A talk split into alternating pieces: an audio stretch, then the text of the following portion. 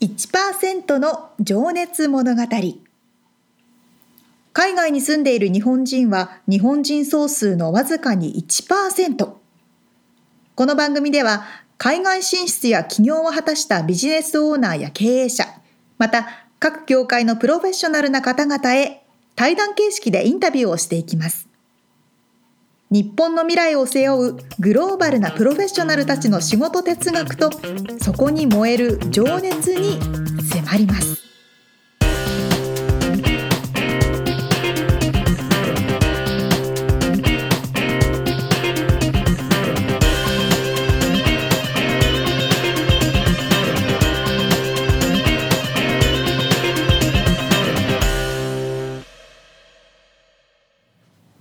んにちは。こんにちは。お久しぶりですね。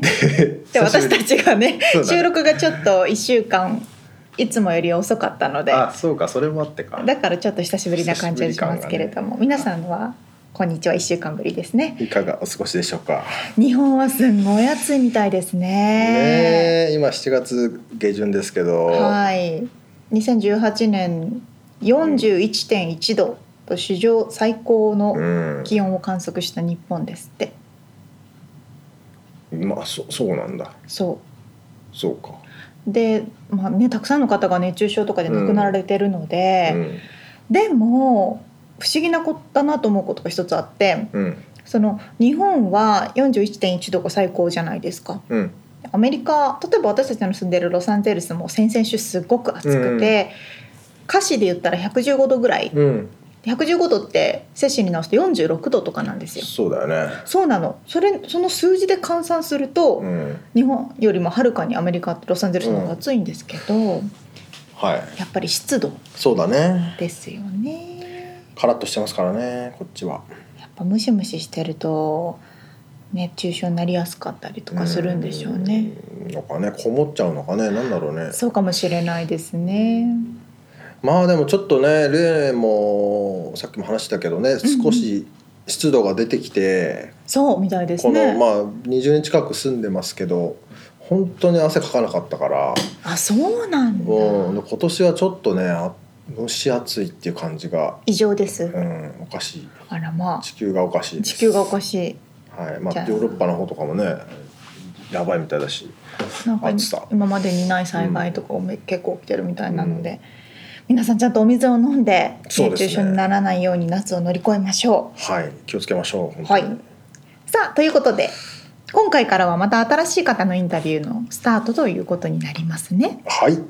どんな方に今日から沙織ちゃんも知らないですけど。私も知らないんですよ。えっとですね松豊会というですね民謡グループがあるのは知ってますかね？ロサンゼルス、ええ知らないね。知らない。そう結構ねもう50年以上実はあって、50年？へえ。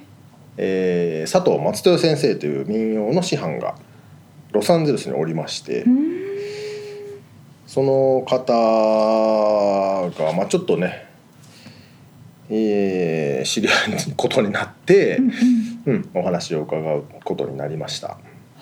じゃあちょっと早速ね、どんな経緯でまあアメリカにいらっしゃってお仕事を始めてっていうところからはい。いろいろ聞いてもらってると思いますので。はい、結構ね戦争体験をしている方なので ちょっとね今までねそうか。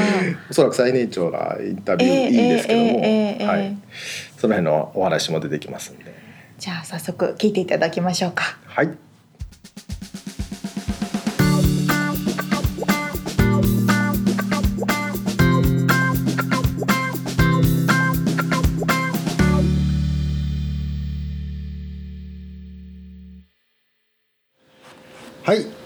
1%の情熱物語。えー、と今日はですね日本民謡師範でいらっしゃいます佐藤松豊先生の、えー民謡教室にお邪魔しております。松豊会、まあえー松豊塾ですかね。という場所にお邪魔してお話を聞きたいと思います。松豊先生よろしくお願いします。こちらこそよろしくお願いいたします。はいじゃあですね最初はまず今の松豊先生のお仕事内容はい。を伺ってよろしい仕ですか？事内容は、あのまあアメリカは三味線っていうのがやはりちょっと異色なのでうん。で三味線の教室はい。を主にするようになってます。運営してらっしゃる。私はそもそも歌う方で、うん。まあ、民謡歌手みたいなことを日本でしてたんですけどはい今は歌手よりも三味線教室うん。が主になってなんかどんどんへ変更してきたみ気持ちたいです。的にそっちに。いや皆さんがこう三味線っていうとおってこうなんですね。で歌の方はカラオケっていうんではあはあはあ。あの手軽にあの思うように歌えるかあらはカラオケに歌は行かれますけども三味線っていうと特殊なうん。感じでしっかりと長く習ってことですね。えーはいうん。くださいますね。はい。そのために三味線と歌とうん。発声とうん。民謡の発声ですね。はい。はい。それをやっております。うん。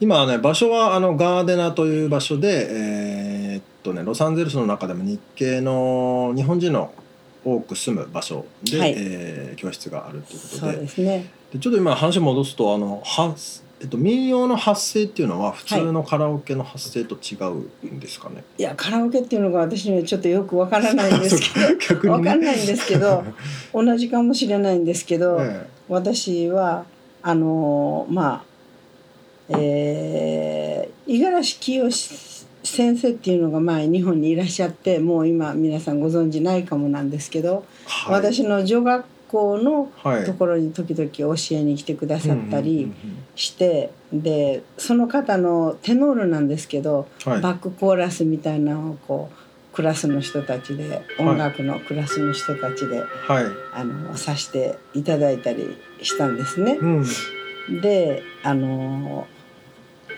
ああのねチャイムがな鳴りますので皆さんあのこれ学校みたいで 懐かしいですね。であの時計のねあれですよね。はい。うん。なのでこれ30分ごとなのかな？15分後15分ごと。結構ありますんで。ちょうどいいです。いや大丈夫です。大丈夫です。すみません。とんでもないです。で話を戻すと、うんうん、女学校で音楽はい。教室、でそこのとこであのオペラですオペラでしょ？あのテノール歌ってられたんで、はい。でその発声みたいなのをしてたんですけどたまたま私が親戚の人が詩吟を習ってるんで、えでそのクラスにちょっと行きましたらえ、はい。まあ、全くちょっとびっくりするような声出されたんで。ああ。だから今までの全然今のとは違うと。はいはい。歌曲みたいなコーラスの発声とは違ったんではいあのわあこれ面白いとか思って。はであのちょっと詩吟を習い始めて。いあへえ、はい。で全く違う発声ですね。でそれから今度琵琶の先生があの習いに来ないかっていうことでうん。あの山本先生っていうんですがすごく有名な方ですね日本で、はい。もうもうとっくに亡くなってますけど。あその先生があの習いなさいっていうのではい。やりましてで琵琶の発声を習ってうん。で琵琶。はい。筑前と薩摩とあってうん。私は筑前の方習ったんですね。はい。で詩吟となんか似てるっていうか共通するところがありますね。あの2つはね。それでまあその発声を覚えてはで今度はその詩吟のまた違うえコンテストかなんか出た時にある先生がもううん東京に行って民謡のプロになりなさいっていうことで見込まれたってことなんですかねじゃあ。うんまあ民謡に向いそういうか。てそういうふうに進めてくださって、才能があるんじゃないかという。う、うん。それであの民謡に行って。なるほど。で民謡の発声があの詩吟と琵琶の発声の合わせたような感じ、でまあ私は助かったっていうかなるほど。おオペラの発声から直接民謡のクラスへ行ってたら、うん。多分、まあ、全然発声が違ったと思うんですね。なるほどね。使う筋肉は一緒かもしれませんけど、うん。なんか違うんですね。もう。ちょっとこう腹の底から出すような感じなんですかね声ってお腹からは出ないですけどね。はあのこう横隔膜とか腹筋とか使ってあの声をまあ響かせるっていうか「はい」を使って響かせるみたいなんですけど本当に違うんですよ。だから喉の先生もあの日本の発声の方が難しいとかあのこの間ずっといろんな声をテストしてでその時に声帯にどのような声帯の筋肉にどのような筋肉がうん。作動しているかっていうのをちょっと調べられたんですね。そしたらやはり自分たちにはその日本の民謡の発声とか、うん。あのそれはすごく難しいって言われてました。うーん。なるほどね。でもだからそのまあ自然とですけど私はそのお医者さんじゃないから中を見たわけじゃないんです。うん。でも今度はあの大きな画面で画像に映りながら、うん。私の喉の中の声帯の動き筋肉の動きみたいなの全て動画とか鏡が画像で撮って喉はい喉にこうなんかパイプみたいなのではい、カメラ入れて明かりはい。入れて、あ。でその動きを全部あの私に見せてくださったんですよ。それで それは面白いですね。はい。へえでそんなのはまあ初めてのことですけど自分たちはここの時のこの筋肉があういう響かせ方できない。うんうんうん。あだから日本の音楽はすごいねとかってあちょっと褒められちゃって、なるほど。アメリカ人の方だから。うんうん。じゃあそんなアメリカ人の方がびっくりするような民謡を日本の民謡ね化の民謡をここアメリカで教えてらっしゃるそうですそうですの。がお仕事ってことですね。でそれとまずあの人が新民謡は人が作詞作曲してるんですけどうんうんうん、民謡っていうのはあの新民謡が少なくて新民謡とは新しい民謡つまり作詞家がついてる。はあはあ、で最近のあのまあここ50年とか、うん。780年とかのは新民謡になるんじゃないかなと思うんですけどでも現在あの生きてらっしゃる方のでもごはい。作詞作曲がついててはい。でまあ新民謡その町田加生先生が「チャッキリ節」はい。を作られたのそれ北原白秋さんと作られた先生と作られたんですけどはい。そういうふうなのでもまあ民謡って言われてますから、しうん。作詞家が分かってても民謡になっちゃって根付いたっていうか静岡っていうとチャッキリ節みたいなうん。そういうふうな民謡もありますけど。う、ん。うん、で先も私はその土地で一つ一つが仕事のまあ何十パーセントでしょうけど仕事をしながら生きるためには仕事しなくちゃうん生活できないからその仕事をしながらリズムが仕事のリズムに合わせてうん。音の発声をしたのが民謡の原点じゃないかなと思うんですうね。ん。もうちょっとだから生活に密着していたそうですそうです。だから発生した歌。心です。人間の心みたいな感じで。でだから流行歌っていうのは流れていく歌とかはいもう飽きるとか そういうふうなのはありますけど、うん。だけどやはりあの土地からとか風土からとかうん。いろんな動作仕事うん。でまあ子守も仕事なんですけどこう子供をあやしながらうん。とかそういう人間の生きるための動作から生まれた、はい息づきって息遣いっていうか魚を取りながらその拍子でね網かけて、でみんなで引っ張るのに合わせなきゃいけないから掛け声みたいな掛け声みたいなのね、うん、それとかあのまあその土地土地のお国の紹介？何年前ぐらいなんですかね。そういろいろ全部違うでしあょ。あもう。それこそもう随分随分。100年。いやもっと前からあるでしょもちろん。はあだだって旗折るのは旗っていつ頃できたんかわかんないですけどカチャカチャカチャカチャこう折るええ着物、はい。絹と旗か織りね。はい。折るじゃないですか、は綿だとか。でそういうふうなんでも歌があるわけでしょ民謡の。でねあのはい。こう孫歌なんていうのはうん。ちっちゃな子まあうん。もちろん大きい人もいるんですけど、あの生活のために馬引いてあのずっと山道歩いたりももちろん大人の人もいますし、うん。なんかいろんなそういうふうな生活の中から出てきた歌っていうのは、うん。私もここ50アメリカで53年教えてますけど全然飽きないですよ。ああもう本当に全部全部聞けば聞くほどなんか中身が情景が見えてくるっていうかはいでまたその逆探知じゃないんですけど私は全国日本全国知らないですし。うん。逆にだから日本全国で行きたくなっちゃうみたいな、水戸黄門さんとかはいはいはい。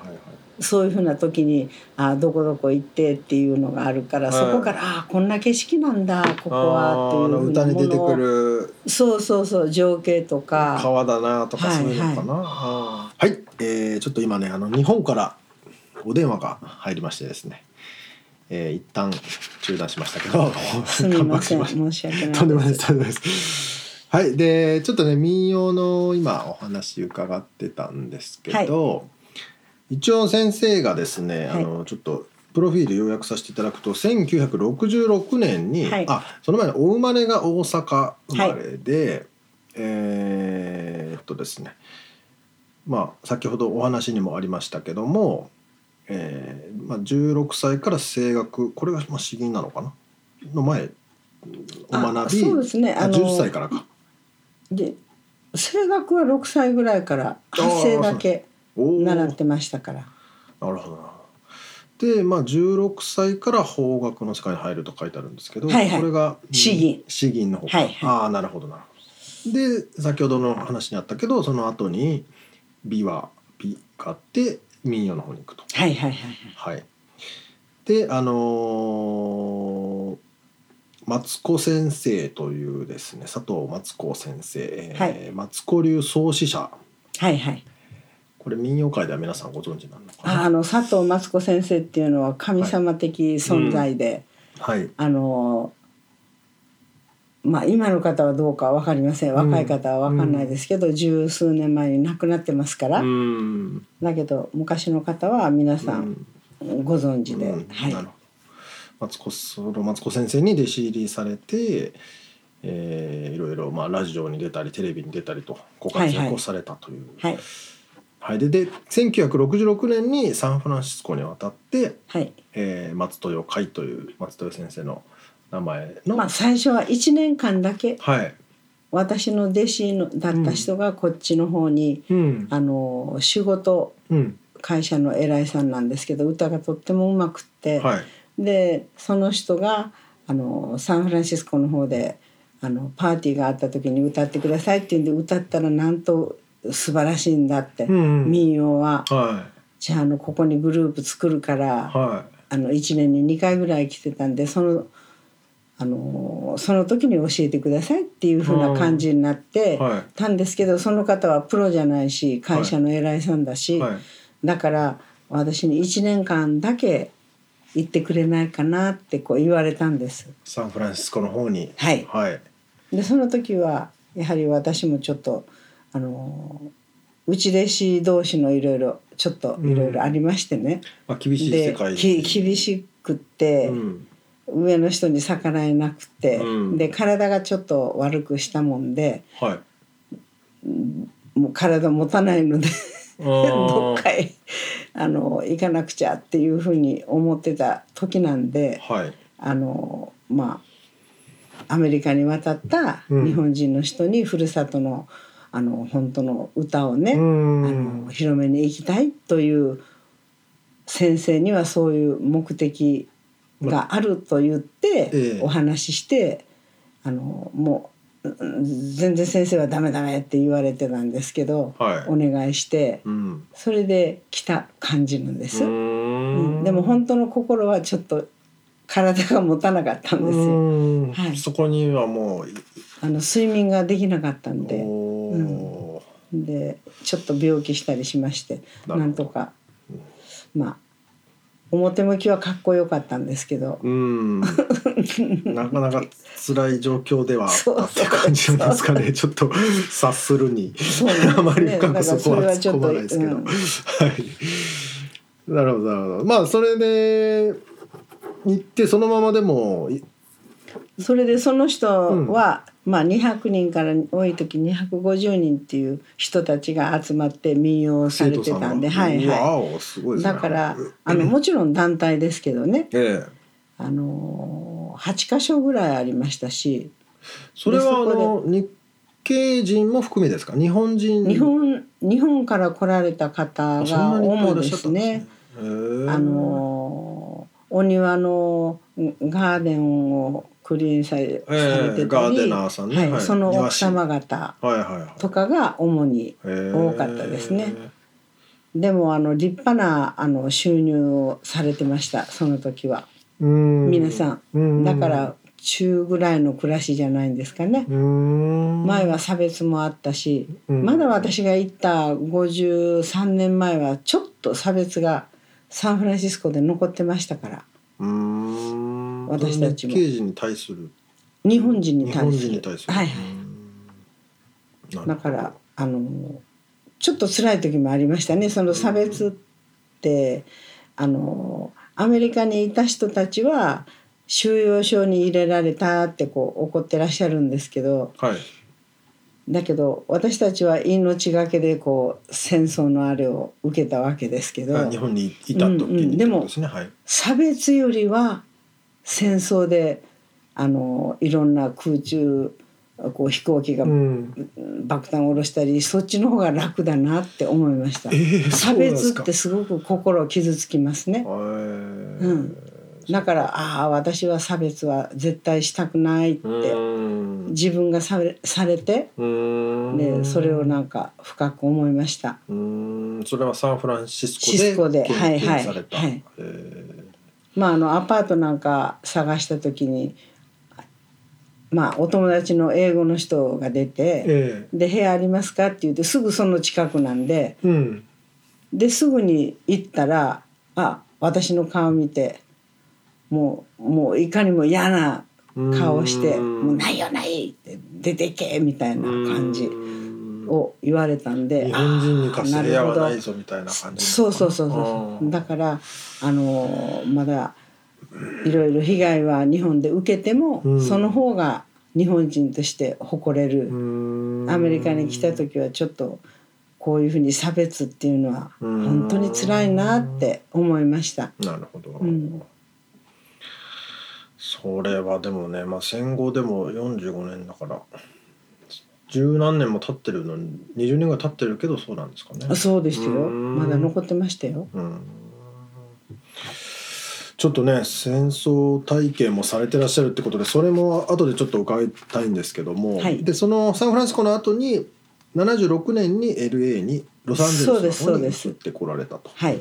うん、その後になんかあのプロフィールに見ると空手キットとかにも音楽が使われたとか。ああはいはいはい。今今もなんか YouTube かなんかに出していただいたりすごいですしてますけどここにもすぐ出ます。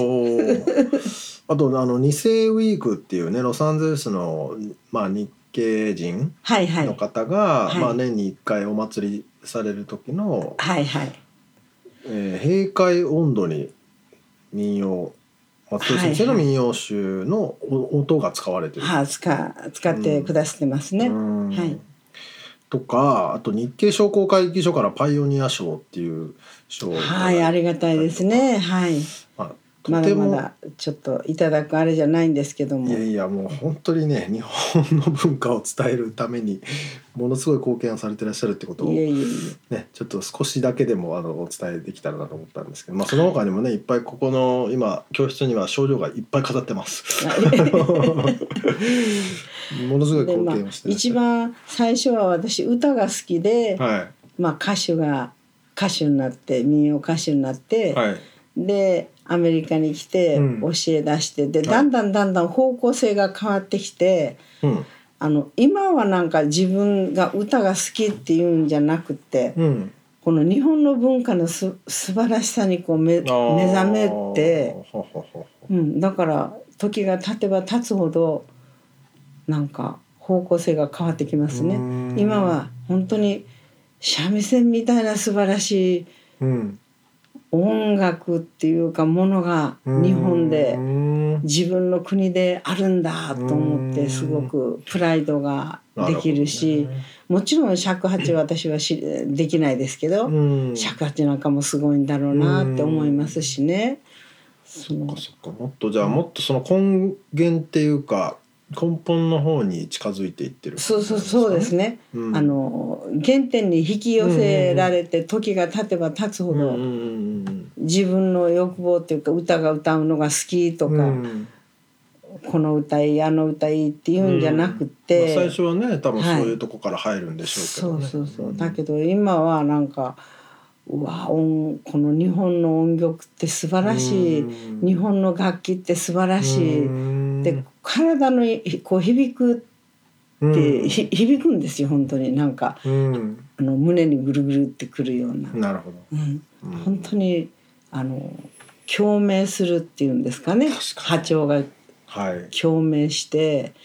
ですああ私はやっぱり日本人だったんだから日本の音楽してよかったなって。う。ん。もうなんか細胞レベルで響くんですかそうね響きます響きます。もしかして。うんだからあのなるほどね。まあそんな松任谷先生がどんな風に育ってきたのかっていうのをちょっと過去に遡ってお伺いしたいんですけど、はいはい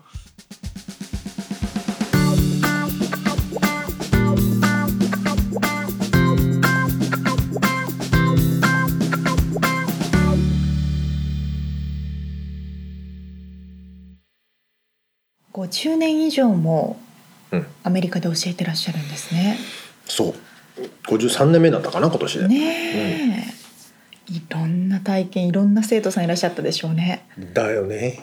でもまあ最初は本当でもねね想像つかない感じだったんだろうなって僕らが来た時とは違そうね。まあ、戦争終わったすぐのねアメリカ、うんうんうんうんで敵の国の人たちが来てんだからさ。そういうことなんですよね、うん。だってこっちアメリカ側からすれば自分たちの兵隊が日本に攻撃しに行って、うん。そこで亡くなった兵士の人たちもたくさんいるわけで、うん。そういう家族の人たちももちろんいるわけですし、大体ねアメリカの人はあの原爆落とされた日よりパールハーバーで攻められた日のことしか覚えてないですから、そうですね。日本人は逆にねどっちかっていうとあのうんやられたやられたことは覚えてる、うん、ねえ。それお互い様だとは思うんですけど、うん。あそこで暮らすのは大変だよね。ねえ私たちがし今ロサンゼルスに住んでて、うん。日本人への差別っていうのは正直感じほとんどないね。ることないですよね。うん。だからそういうふうに私たちの今の地位を作ってきてくだ,、うん。くださったうん。世代、そうですねまさ先人たちのね、本当にそうですね。うん、お話深いですね。ねじゃあ次はちょっとアメリカに来てからのお話ということになりますね。そうですね。お楽しみにということで。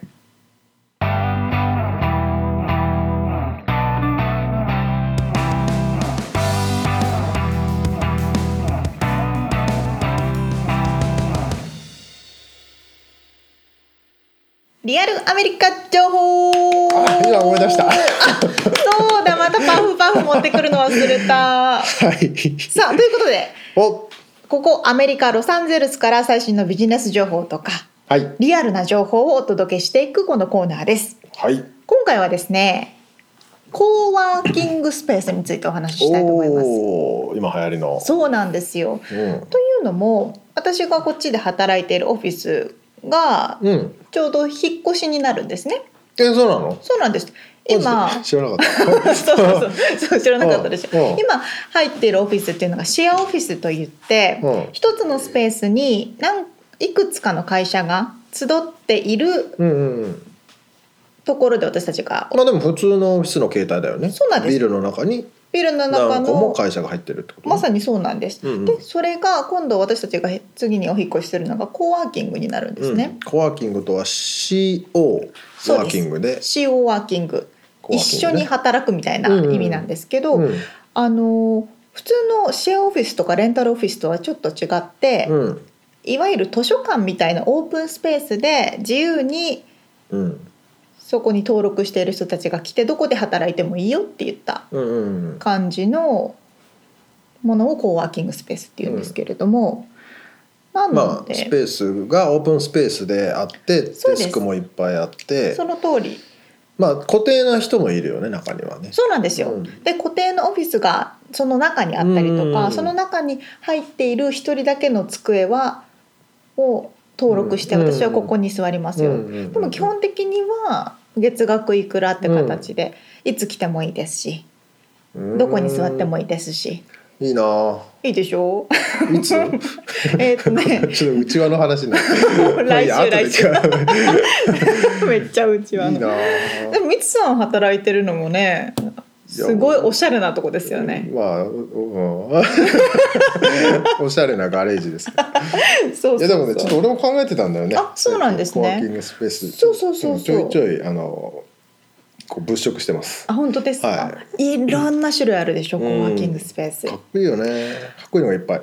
その通りなんですよ、うんコーワーキングの一番のポイントはおしゃれ、うん、そうだね。気分がいい。まさにおしゃれ おしゃれでおしゃれな人が集うみたいなね大体皆さんパソコン一つ持ってまあスタートアップがねその通りなんでですすね。あ言っちゃったね。その通りなんですよでも20人30人いる企業の方ははいはい。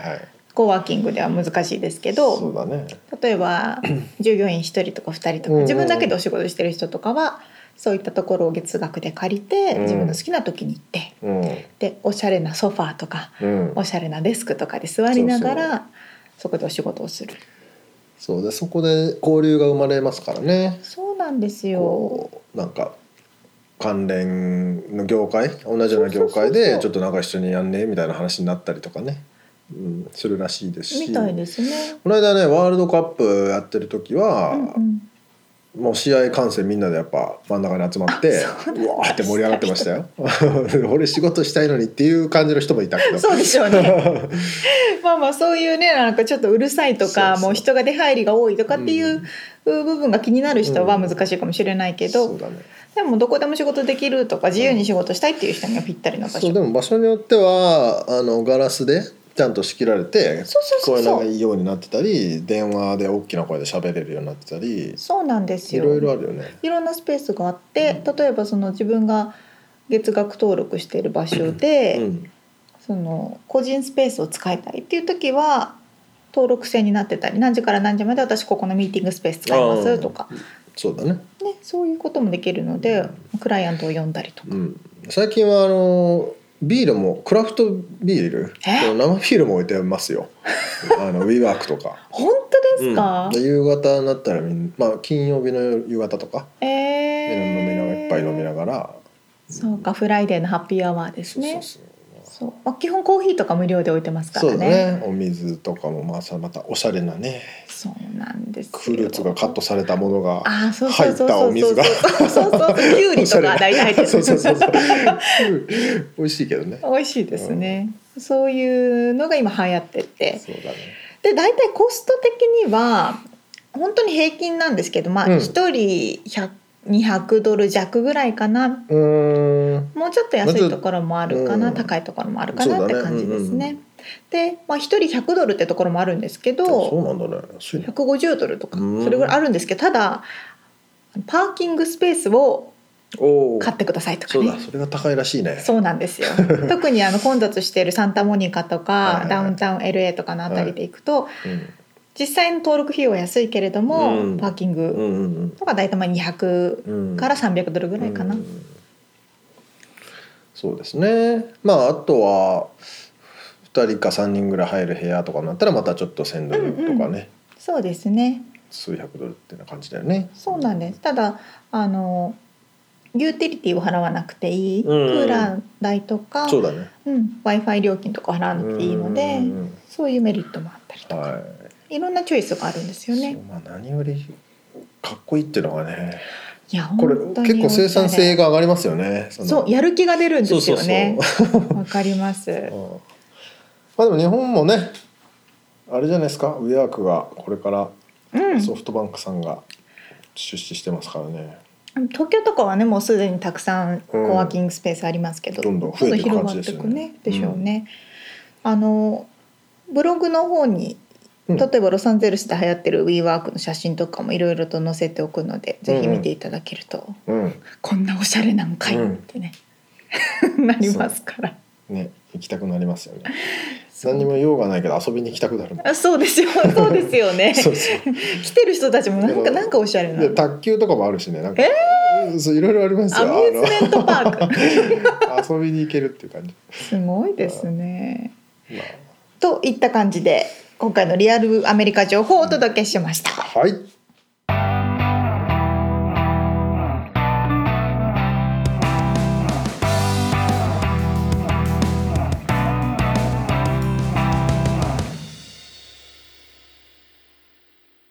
はい、締めのコーナーです、みつさん。あそれそれです。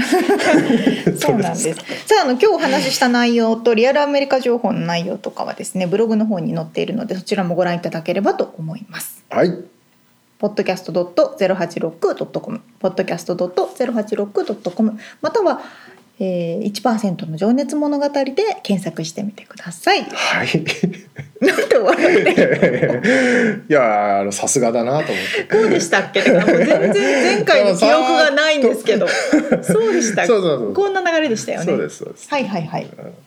ということで、なんか一番最後にちょっと質問しましょうコーナーを作りましょうっていう話。そうなんですそれで名前を考えましょうって言って僕は一個だけ考えてきたんでそれに決まりです。知らないけど、何ですか？えっとねぶっちゃけ1%のコーナーあんまり語呂が良くないな。ぶっちゃけコーナー。ぶっちゃけいや1%のうん情熱物語にかけたかったんですよ。それでうん。僕らのプライベはい。ートなことを1%だけぶっちゃけますよという意味を込めてなるほどなるほど。ぶっちゃけ1%のコーナーを外そうかな。じゃあぶっちゃけ1パー。なんか安っぽくなっちゃった。OK ぶっちゃけ1%なんか安っぽいけど。はい、ぶっちゃけ1%のコーナーです。うっす1%ぶっちゃけ1%のコーナーです。じゃあ、みつさん、質問考えてきてくれました？あ考えてないけどしょうもない質問でうん嫌いな食べ。物は何ですか？嫌いな食べ物は。しめじ。え？私ね、キノコ大好きなんですよ。おでも、しめじだけは、なんか嫌なんですよ。なんで？しめじってどんなんだっけ？下が白くて、上の傘の部分が。ダークブラウンみたいな形になっていあて。ーなんとなくはい。ちょっとぷっくりしてる？絵の部分が。うーん。で柔らかくて味がうん。若干甘いんですよ、え他の何？エリンギとかしいたけとか大好き。もう舞茸とか大好きなんですけどもしめじだけはちょっとどう味がしてもうん。形が？うん味。食感が？味が。あそう。それなんかすごいね。そうなの俺多分どのキノコ食っても大体同じ。違いが分かってないってことですか？みつさんは？嫌いな食べ物。えーセロリ。な生セロリ。おおお子ちゃまじゃないですそうかお子ちゃまなんです。あの料理されてるものはいいんです。炒め物とか美味しいですよね。そうそう。ベーコンと一緒に。ただ生でこうさ人参スティックとかと一緒にさはいはいはい食ってる人がいうん、るじゃん、美味しいですよ。これダメなんです。味が？味が。ちょっと苦い。いやまあお子ちゃまなんでしょうね。だからそのあれですよ。あのパクチーとかもうんうん。あんまり大量に入ってるとちょっとねおいってなるんだよねあら、そうなんですね。まあ少量っていうか普通の量ならいいんですけど、うんうんうん。オラーって入ってるとます気持ち悪いってなるさあ、掴んでガッサー入れてくれる期けど。間はね入れますからねあの、こっちの人セロリにピーナッツバターつけて食べる人多くないですか？生セロリ。にピーナッツバター生セロリをうんピーナッツバターにディップしてあ食べる。まあ、気持ち悪いもう最悪 さあ、この辺にしときましょうか。そうですねということで、1%の情熱物語、今回も聞いぶっちゃけてくださって。1%のタイトル言っといてくださいよぶっちゃけ1%のコーナーでした。はい。で、はい。えーっと締めがおかしくなるかごめんなさらい。すいません。おかしくなっちゃっ1% の情熱物語この辺でたはい。失礼します。さようなら。さようなら